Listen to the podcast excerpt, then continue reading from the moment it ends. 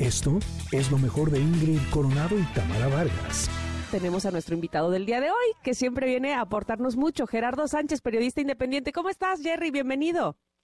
Hola, Tamara, Ingrid. Espero que estén muy bien y a los Connectors también. Aquí andamos a la orden. Gracias por el espacio. Gracias a ti por estar con nosotras. Hoy hablaremos del tema novio extranjero. ¿Qué podría salir mal? ¿Por, qué, ¿Por qué nos llama la atención o por qué creemos que podría ser ideal tener una pareja del extranjero?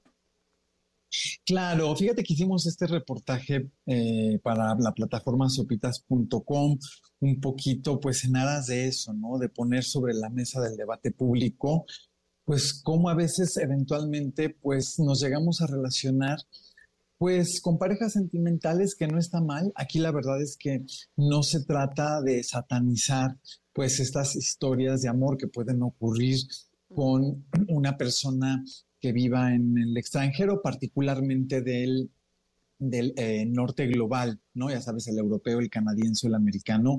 No se trata de satanizarlas. Seguramente hay historias que pues terminan con finales, pues bueno, felices, lo que la vida diaria permite, estas altas y bajas de una relación que pasan en todas. Pero fíjate que sí ha habido una pues eh, se ha identificado que de pronto pueden eh, ocurrir sucesos graves de violencia para mujeres latinoamericanas, pues que de pronto en esta aspiración a tener un novio con estas características, pues es la pareja perfecta, solo por el simple hecho, te digo, de ser pues europeo, canadiense, americano, y que eventualmente pues podría tener un desenlace fatal. Y ese es un poco el alertar cuáles pudieran ser las señales de, de semáforo en rojo para poder hacer algo al respecto, ¿no? Hay una parte que dice, yo no me he muerto de hambre en Perú como me he muerto de hambre aquí en Suiza. Híjole, se, me hace, se me hace fuertísimo, ¿no? Porque finalmente esta historia de Irene, pues eh, nos hace reflexionar que eh, no quiere decir en el país en el que vivas la situación en la que vas a vivir, sino más bien cuál es la vida que estás creando en ese país y de quién estás acompañado, ¿no? O acompañada. Sí, fíjate Ingrid y Tamara que cuando hice este reportaje, pues eh, conocí este testimonio de esta chica que pues sí conoció a este personaje que en realidad es un polaco pero radicado en Suiza, pero que lo conocí en Perú oh. y que la verdad no tuvo un desenlace tan, tan bueno. Al principio ya sabes, lo conoce, fue muy lindo, muy atento, eh, muy proveedor, muy, muy generoso. Y la historia de Ingrid justamente nos habla de eso, que después de que se van a vivir allá, se casan y digamos que la aparta, pues ella vivió una pesadilla de tres años de violencia física, de violencia psicológica, de violencia sexual. Eh, es muy difícil también, y eso es algo importante que, hablar, y, y, que también creo que es importante plantearnos y de construirnos, ¿no?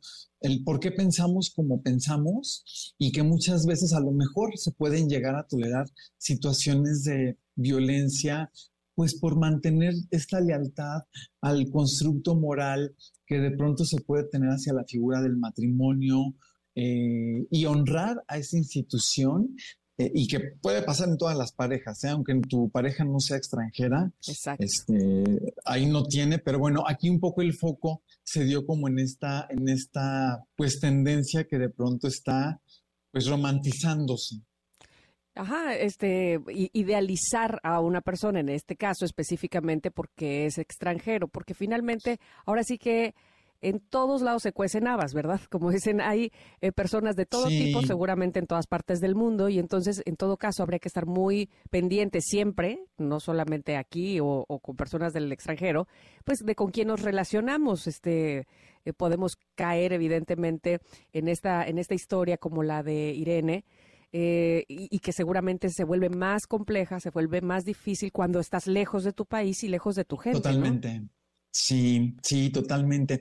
Y fíjate que, bueno, les cuento que eh, este reportaje de hecho nació un poco porque yo comencé a ver en TikTok eh, cuando uno está monitoreando o viendo, ya sabes, estás scrolleando, a mí me llamó mucho la atención que hay una tendencia de muchas jovencitas que, pues bueno, tienen como esta aspiración a el tener un novio blanco, ¿no? Y hay videos que se están, eh, eh, eh, o un novio europeo, hay muchos videos que, se comparten y se dicen, por ejemplo, citamos ahí una frase de una TikToker que dice, no llores, amiga, al final acabas en París viviendo con un europeo guapísimo.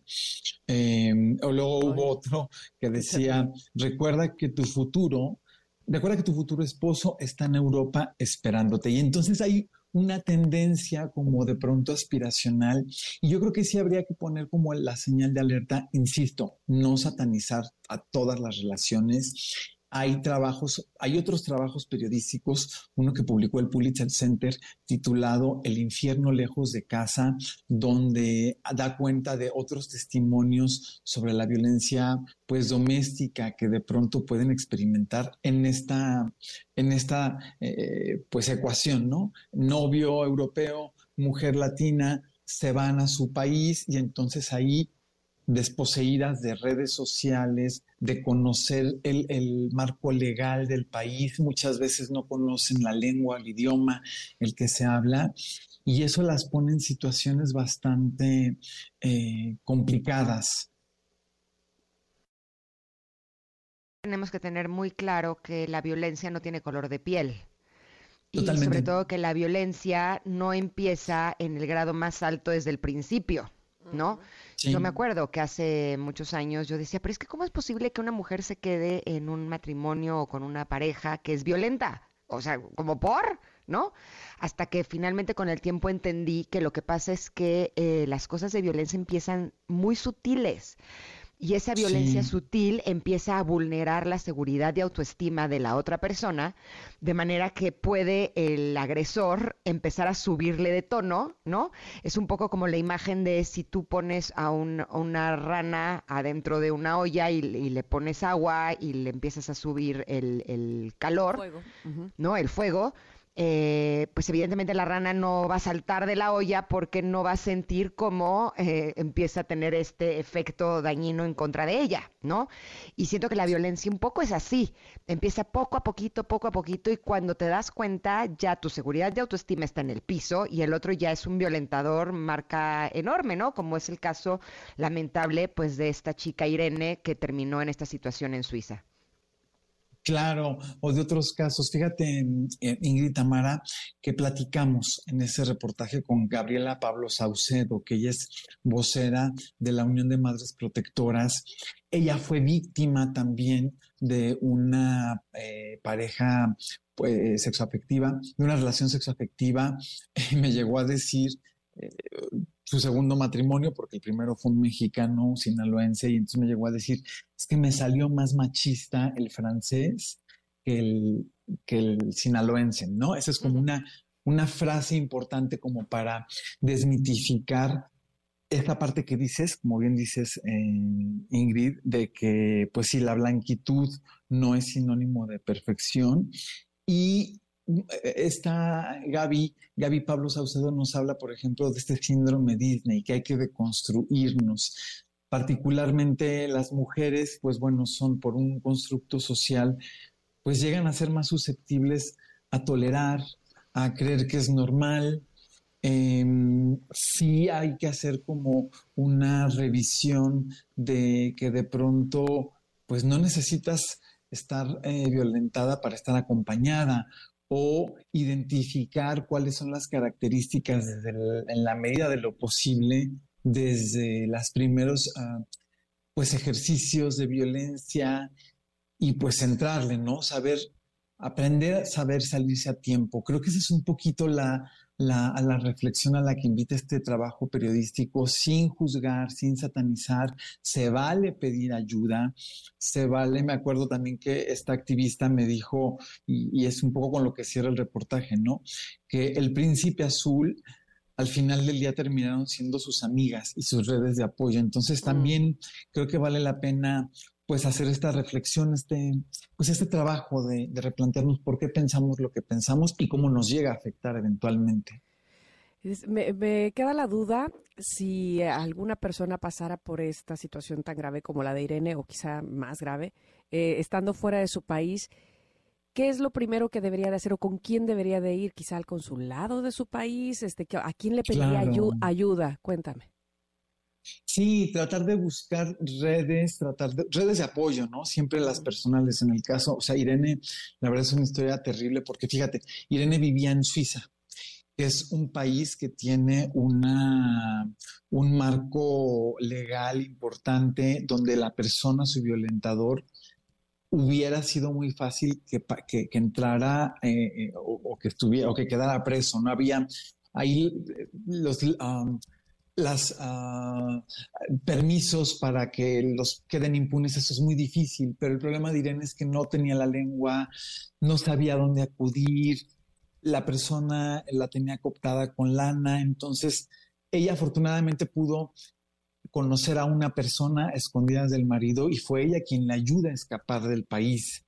Pero, y su caso pues quedó impune en un país como Suiza, donde este tipo de delitos normalmente no quedan impunes. Entonces, sí, es tratar de, buscar todas las redes posibles, tanto de autoridades, de salirse. Siempre la mejor opción es buscar eh, distancia física de, las, de los agresores y, tratar de, pues sí, informarse de qué opciones pueden tener, como tú dices, el consulado, eh, la misma autoridad, la misma policía, en fin, es complejo, pero hay que ponerlo sobre, sobre la mesa este, esta situación, esta realidad que pueden llegar a experimentar algunas mujeres, ¿no? Seguimos platicando con Gerardo Sánchez, periodista independiente, sobre novio extranjero, príncipe azul. ¿Qué podría salir mal? Uf, mucha cosa podría salir mal.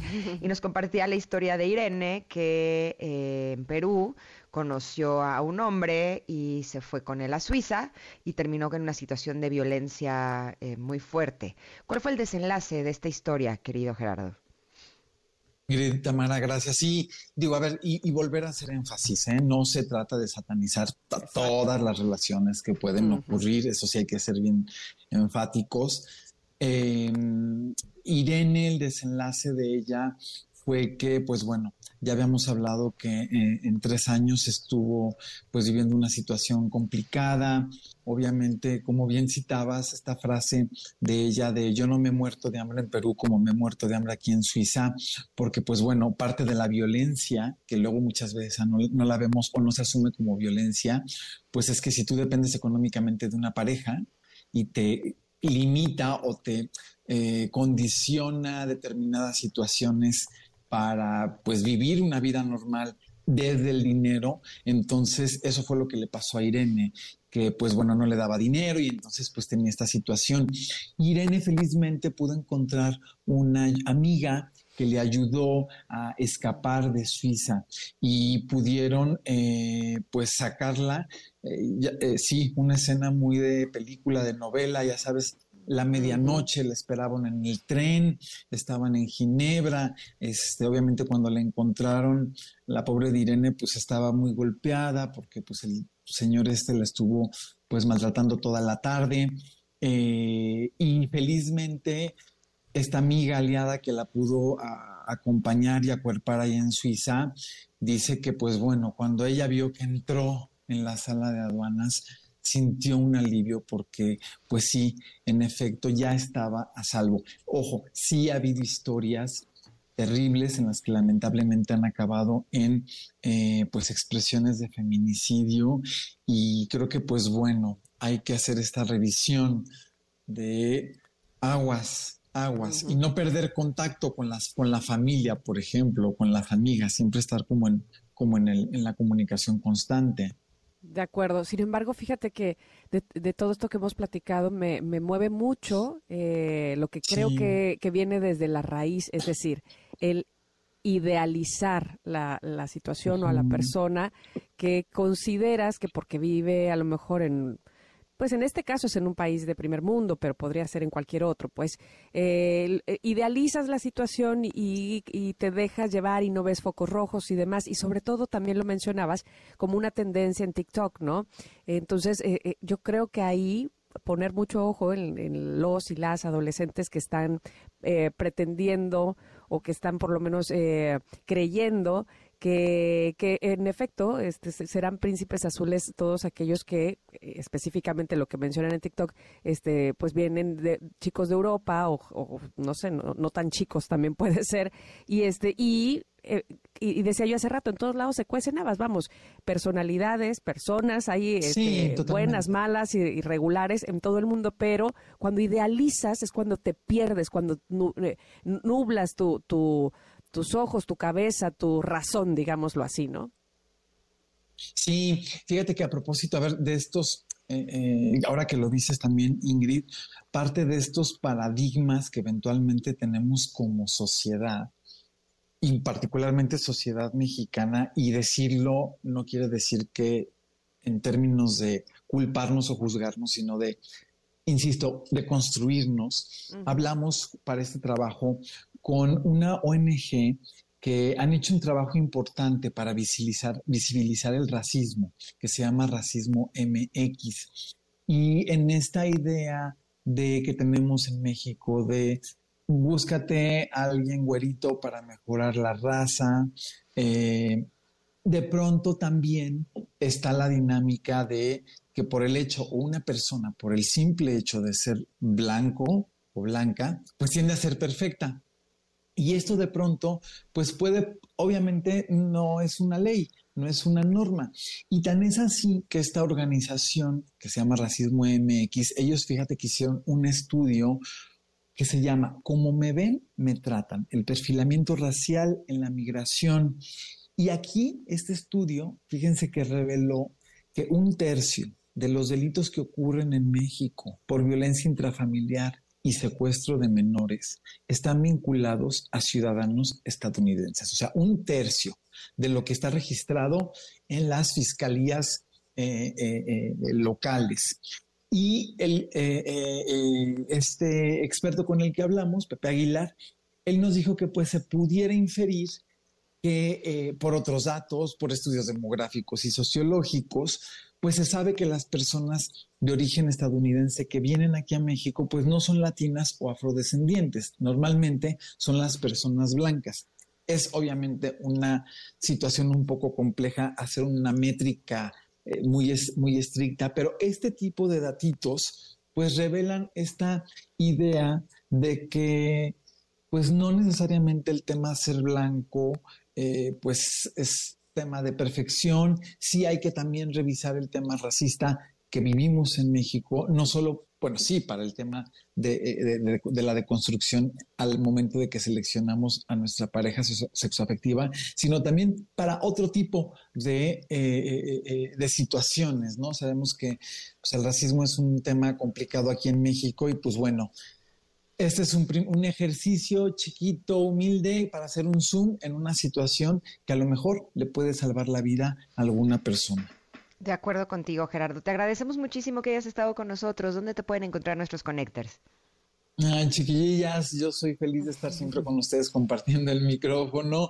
Yo estoy en Twitter, arroba Guadarrama, y sigan en, las plataformas Facebook y, e, e Instagram. Y pues aquí andamos. Y ya saben que si quieren su conferencia o su taller de sensibilización en los espacios laborales de LGBT inclusión o inclusión en general, pues nos pueden buscar y con mucho gusto les ayudamos. Maravilloso. Te mando un abrazo, Gerardo, que estés muy, muy bien y te esperamos próximamente. Que tengan excelente día.